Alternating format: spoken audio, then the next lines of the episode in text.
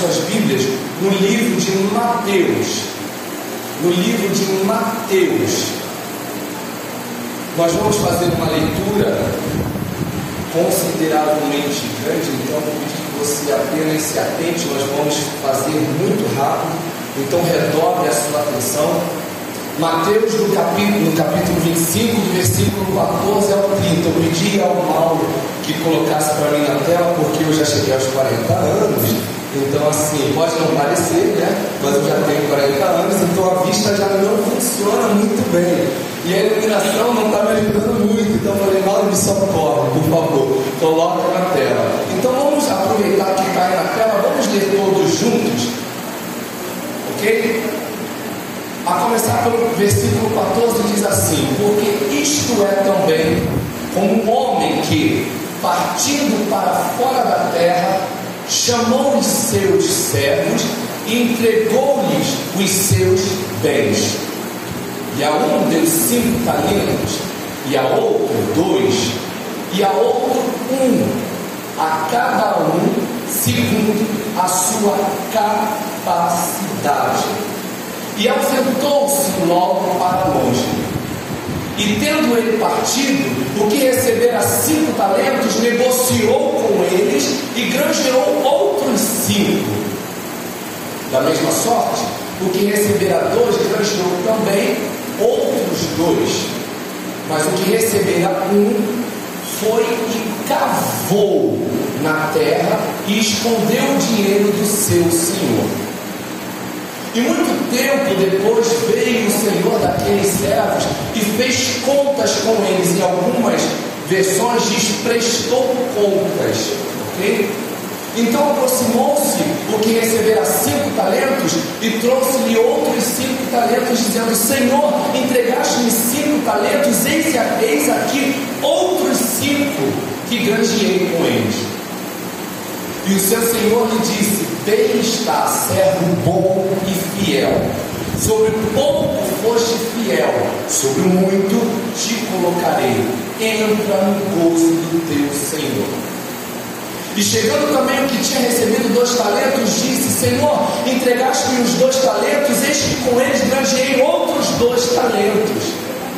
Disse-lhe o seu Senhor: Bem está, bom e fiel servo, sobre o pouco foste fiel, sobre o muito te colocarei. Entra no gozo do teu Senhor. Mas, chegando também o que recebera um talento, disse: Senhor, eu conhecia-te, que és um homem duro, que ceifas onde não semeaste e ajuntas onde não espalhaste e atemorizado, escondi na terra o, teu talento. Aqui tens o que é teu. Respondendo, porém, o Senhor disse-lhe: Mal e negligente servo, sabias que sei onde não semeei e ajunto onde não espalhei? Devias então ter dado dinheiro aos banqueiros, e quando eu viesse, receberia o meu com os juros. Tirai-lhe, pois, o talento e dai-o ao que tem os dez talentos. Porque, porque qualquer que tiver será dado e terá em abundância. Mas ao que não tiver, até o que tem será-lhe tirado. Lançai, pois, o servo inútil nas trevas exteriores. Ali haverá pranto e ranger de dentes. Eu vou fazer uma breve oração, muito breve, prometo não me prolongar, mas vamos orar. Feche seus olhos, peça ao Senhor que Ele continue falando com você nesta noite. Peça ao Senhor que Ele possa abrir os seus ouvidos, que Ele possa sensibilizar a sua alma, o seu espírito, para que verdadeiramente você possa captar e receber essa palavra. Senhor Jesus Cristo de Nazaré, nós nos reunimos mais uma vez em Teu nome, Senhor para glorificar, exaltar, enaltecer o teu santo nome, que é o nome que está sobre todo nome. Queremos a Deus te agradecer por este momento, crendo que tu há de falar mais uma vez comigo, com a tua igreja, com todos nós.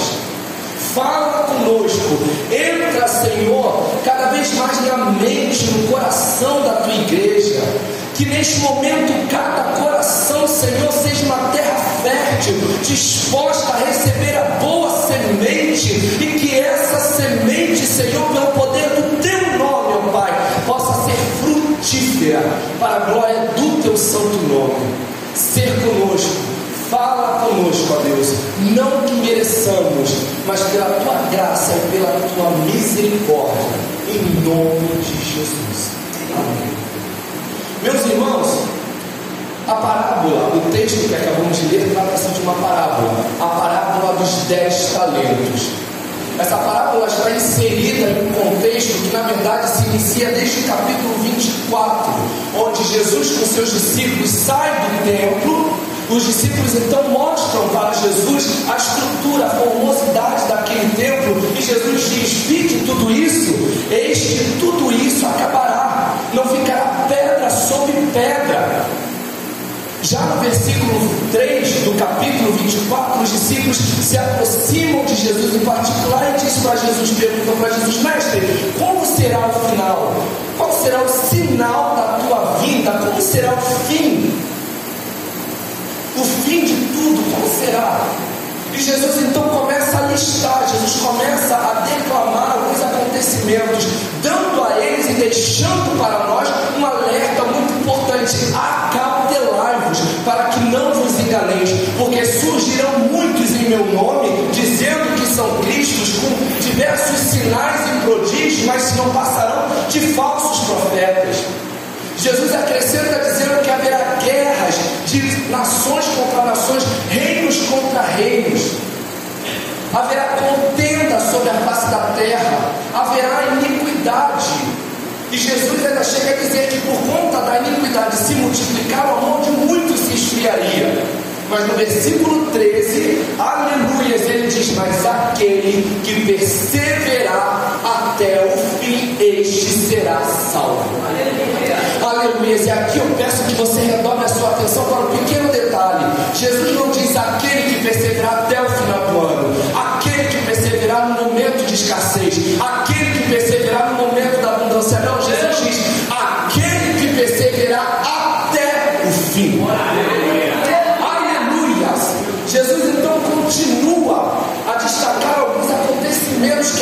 aconteceriam não no final, mas sim no princípio das dores.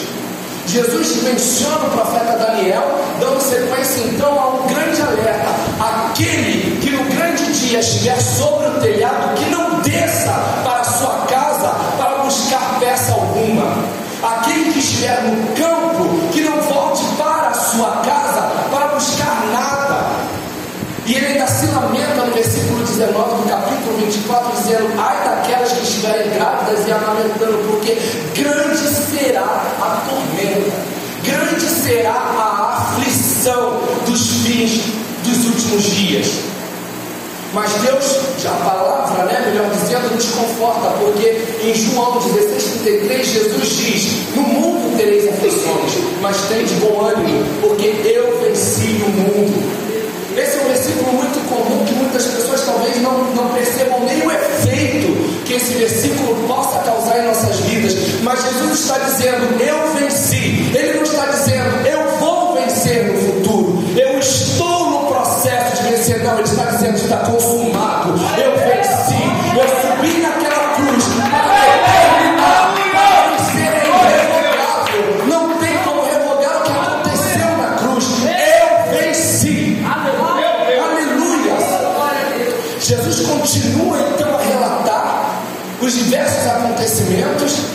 dizendo que o sol perderá a luz, que as estrelas cairão.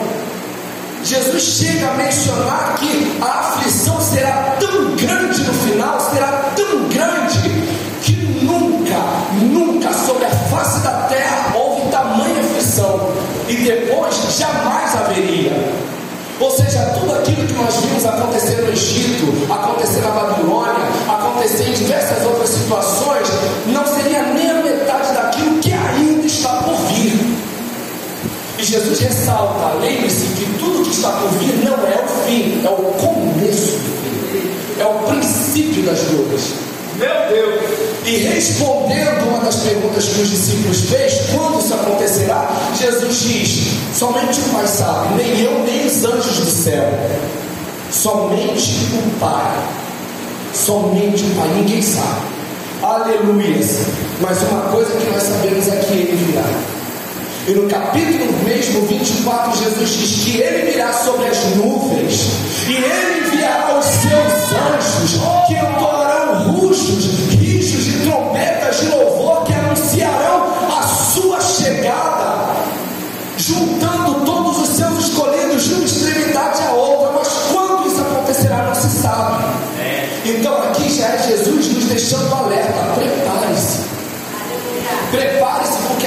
sabe o momento. Prepare-se, aqui já foi dito hoje muitas vezes. Por isso que eu estou dizendo que a, que a palavra foi se conectando. Prepare-se, porque o final dos dias, o começo do final, já está por vir. Nós não sabemos o momento e nem a hora, mas temos a certeza de que Ele vem. Aleluia! Ele Aleluia! No capítulo 25, então, Jesus inicia com a parábola das dez virgens. É uma parábola muito famosa, uma parábola, uma parábola que vira e mexe é ministrada, você já deve conhecer, eu não vou me prolongar muito. São dez virgens que estão à espera do noivo, cinco virgens prudentes e cinco loucas. As, todas elas com suas lamparinas, porém apenas as prudentes com o azeite necessário para manter as suas lamparinas acesas quando o noivo chegasse. Depois de muita espera, todas elas, palavra é bem clara, todas elas dormem, até que então o arauto vem anunciando: o noivo vem, o noivo está à porta, prepare-se, porque o noivo está chegando. Daí então elas despertam daquele sono, aquelas prudentes ajustam as suas lamparinas, acendem as suas candeias e as loucas ficam desesperadas, porque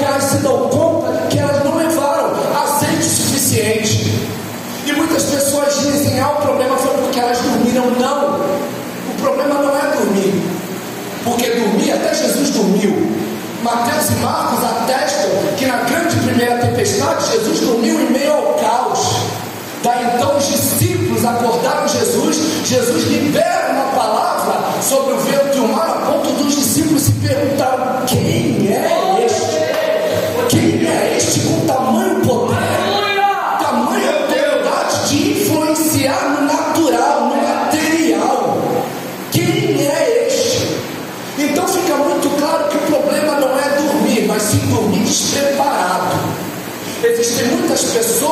estão dormindo, estão indo para a praia, estão indo no shopping, estão vindo para a igreja despreparadas. Meu Deus!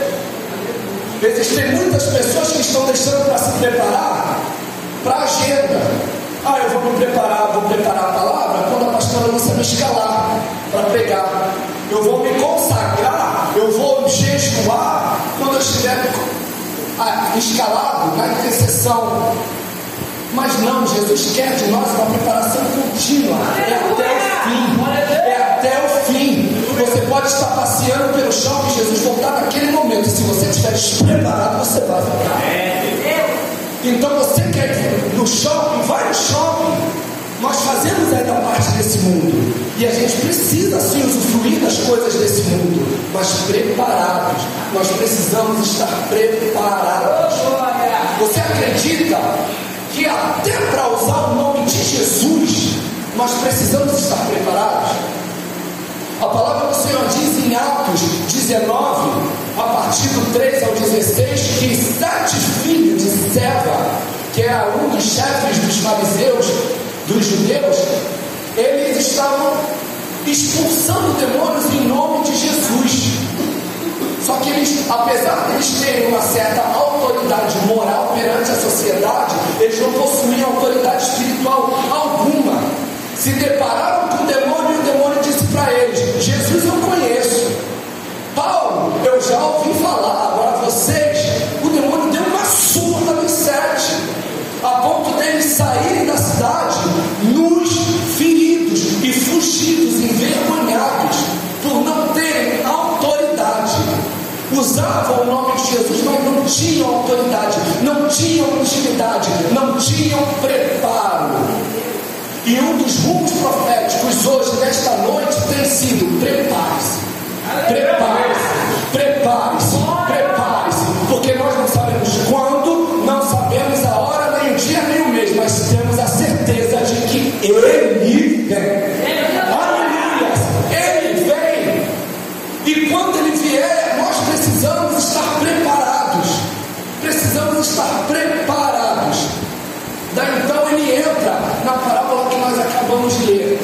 talentos, né? Para o servo, ele deu cinco talentos, para o outro, ele deu dois talentos, para o outro, ele deu um talento.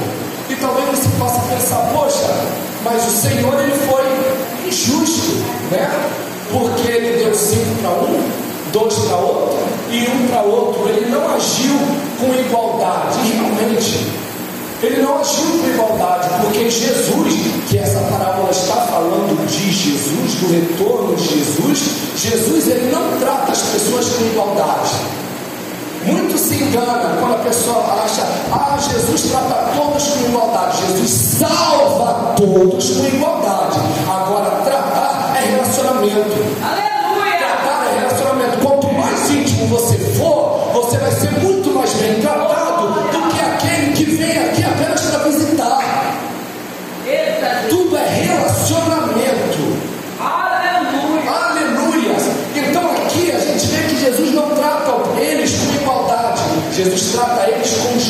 justiça, com justiça, dando a eles, cada um deles, de acordo com a sua capacidade.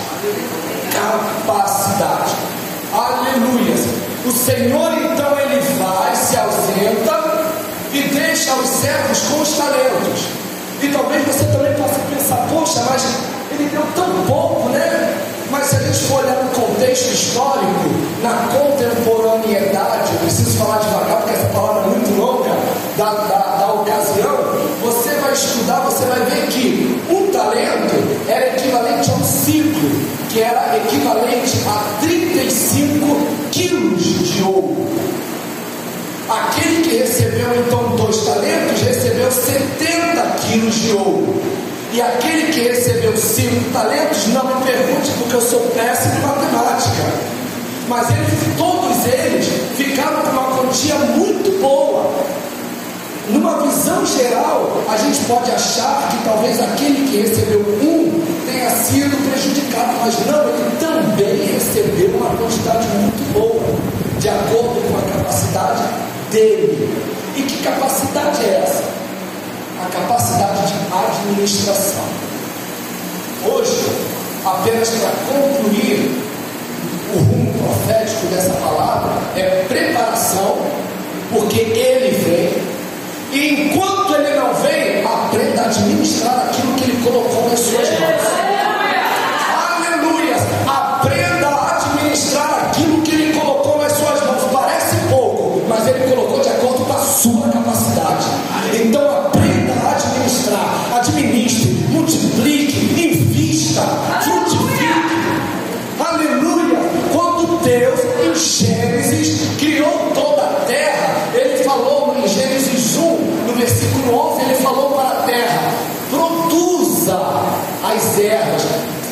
Que produziu.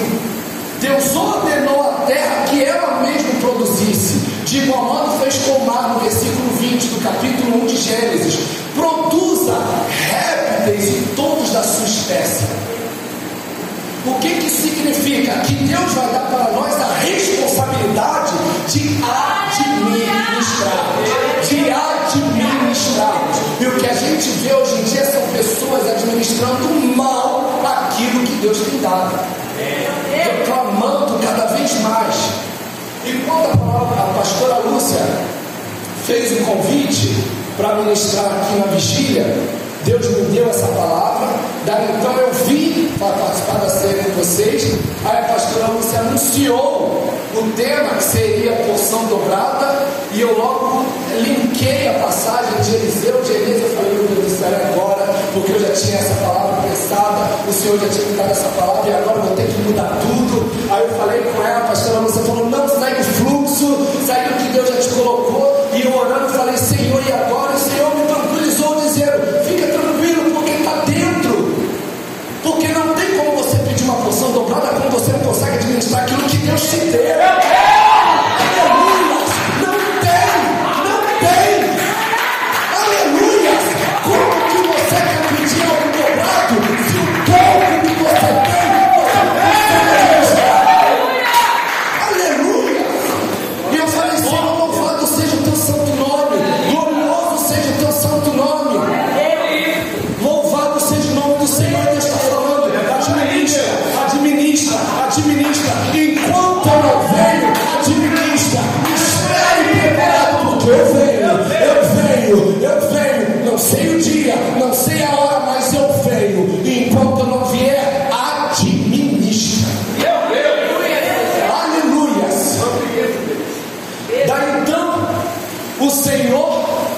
Divide os seus bens entre os seus servos.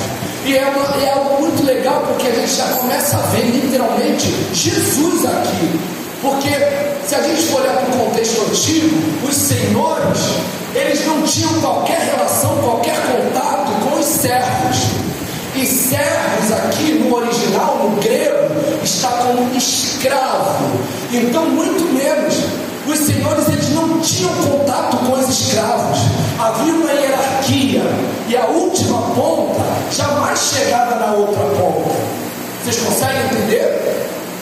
Então aqui a gente vê literalmente a figura de Jesus sendo representada por esse Senhor que se dispôs da sua glória, que desceu no meio dos seus escravos para dar a eles talentos, reconhecendo eles não mais como escravos, mas como filhos. Porque e eu deixo algo sobre a sua responsabilidade, é porque eu tenho uma consideração, porque eu tenho carinho, porque eu tenho amor, porque eu confio. E Jesus, quando a gente olha para a história de Jesus, é exatamente isso. Jesus se des- despiu da sua glória, desceu entre nós, se fez carne, se fez maldição para nos salvar. Daí então ele volta depois de um tempo, e o primeiro, aquele que recebeu cinco, falou: Eis aqui, Senhor, o Senhor deixou, falando a grosso modo, para a gente dar uma corrida. Senhor, o Senhor me deixou cinco, aqui estão, eu multipliquei. Aqui eu te- devolvo dez.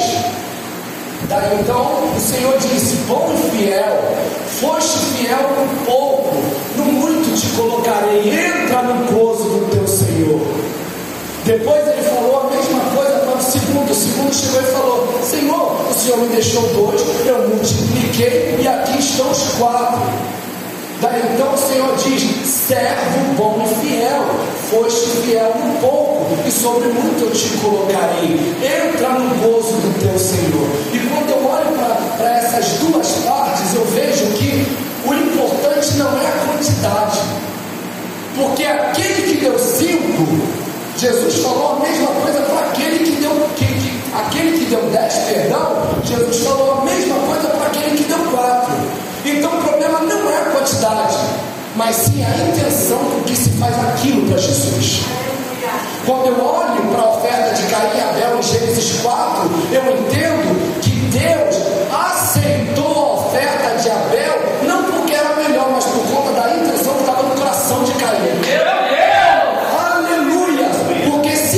tivesse vindo com uma boa intenção, Deus teria recebido a oferta dos dois. Dos dois. É por aí, velho. Consegue perceber? Então não é a quantidade, é a como se faz. Não é, ah, eu varri a igreja toda. Será que você fez de bom grado? Será que você fez por amor? Ou você fez justamente para ter um status?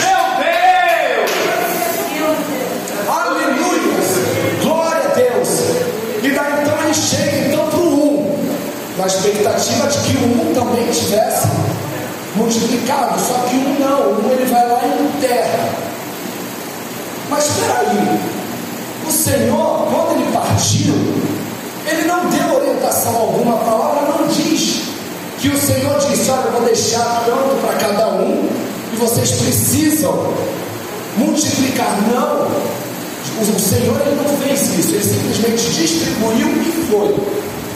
E cada um, a sua capacidade, multiplicou a capacidade de quê? De entendimento, de discernimento, de sensibilidade, de, de justamente produzir e reproduzir aquilo que Deus colocou nas mãos deles. Só que aquele de um, apesar de também ter recebido, ter sentido o que ele deveria fazer, ele temeu. Ele pegou inverso dos outros dois. Os outros dois temeram, temeram, mas resolveram, ao invés de apresentar Jesus o temor, apresentaram o resultado. E o temor, enterraram. A insegurança, enterraram. O receio, enterraram. Já o outro não. O outro pegou o talento e enterrou. E na hora de mostrar, diz: Eu fiquei atemorizado. Eu fiquei receoso. Eu te conheço. Eu sei que o Senhor tem poder de colher aonde não plantaste, de juntar aonde não espalhaste. Então eu, eu, eu, eu me garanti no seu poder. Só que não é isso que Jesus quer de nós. Jesus ele tem poder para fazer tudo, tudo, tudo, tudo, tudo, tudo. Mas cabe a nós administrarmos aquilo que ele deu para a gente. Cabe a nós. Daí então, eu tinha também planejado, Deus tinha tocado no meu coração de falar sobre a provisão, porque parece que vocês aqui estão no ano da provisão, tá certo? Ano da provisão. E Deus também tinha falado sobre isso na minha vida, porque a provisão não trata-se exatamente de dar algo que você não tem, mas de manter um pouco que você já tem. Aleluia! Ai, meu Deus! Isso não deixa de ser uma provisão. Algo que eu sempre falo e vou falar de novo. É, talvez você acompanhando as minhas ministrações na internet, você vai ver sempre falando isso. O milagre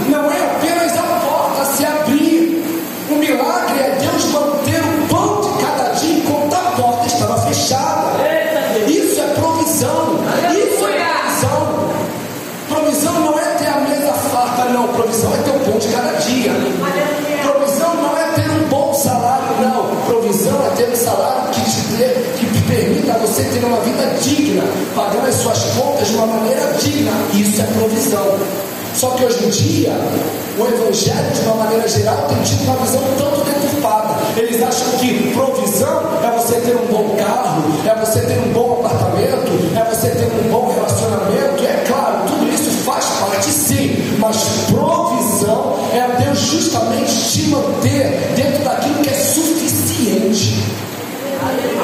A provisão do deserto para o povo do Egito era diária, não era acumulativa, era diária. Eles recebiam tanto que eles precisavam para aquele momento. Pode tirar o fundo. Para aquele momento. Senão o povo vai dormir. Se botar o fundo aí, o povo vai dormir mesmo. A provisão era para aquele momento. Ou seja, muitas pessoas poderiam imaginar dizer, mas Deus não proveu porque só dava de cada dia. Mas essa é a provisão. O próprio Senhor Jesus disse: Dá-nos um pão de cada dia, o pão de cada dia. Essa é a provisão, o pão de cada dia. Aleluia, glória ao nome do Senhor Jesus. Daí então o servo diz: Eu sei que sei, faz onde não plantaste, e ele vai apresenta o medo dele e diz que enterrou. Daí então o Senhor diz: Negligente, foste mal. Nossa lógica, a gente acha que ele talvez que foi mais fiel, porque ele guardou, ele preservou. Mas não, na lógica de Deus, na lógica de Jesus, o fiel é aquele que pega um pouco e gera a sua própria provisão. Aleluia! Gera a sua própria, talvez você esteja esperando de Deus aquilo que cabe a você fazer.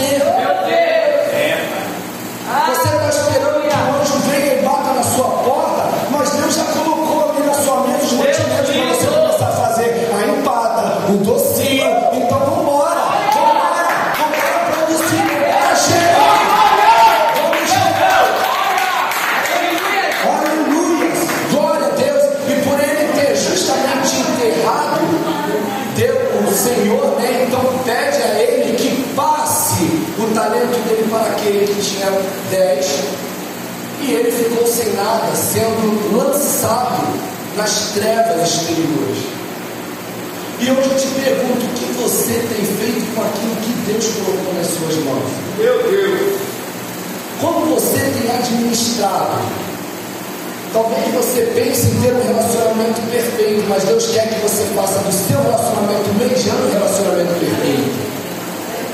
Você esteja dizendo que o seu emprego é um emprego mediano, mas Deus está esperando de você se capacitar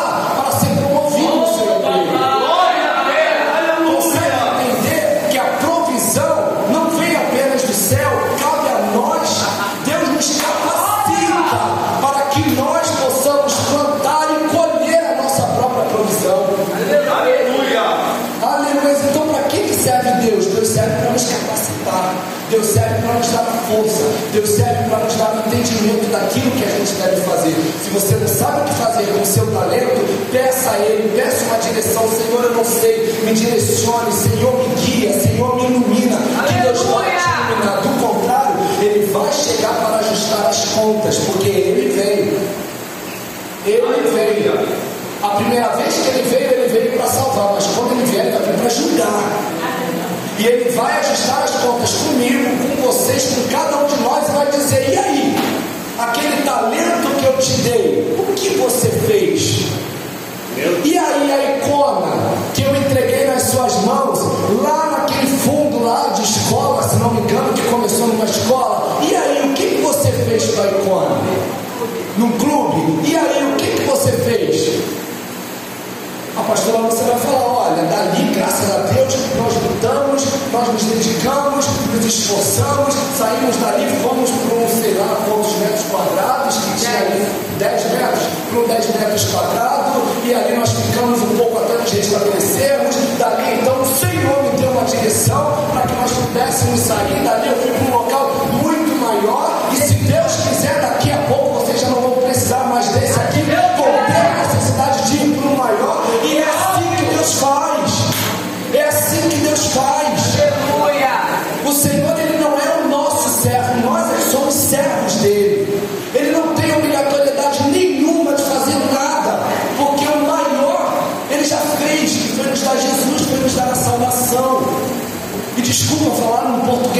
claro, mas agora o que vier é lucro. O que vier é lucro. Até a morte é lucro. Até a morte é lucro para os que são salvos. Amém? Amém. Aleluia. Então eu deixo aqui, finalizo aqui a palavra. Eu disse que eu seria muito breve. E eu deixo exatamente esse pensamento. Eu gostaria de implantar essa semente na cabeça, na mente, no coração e na alma de vocês. Prepare-se, porque ele. E enquanto ele não vier, administre aquilo que ele colocou nas suas mãos. Amém?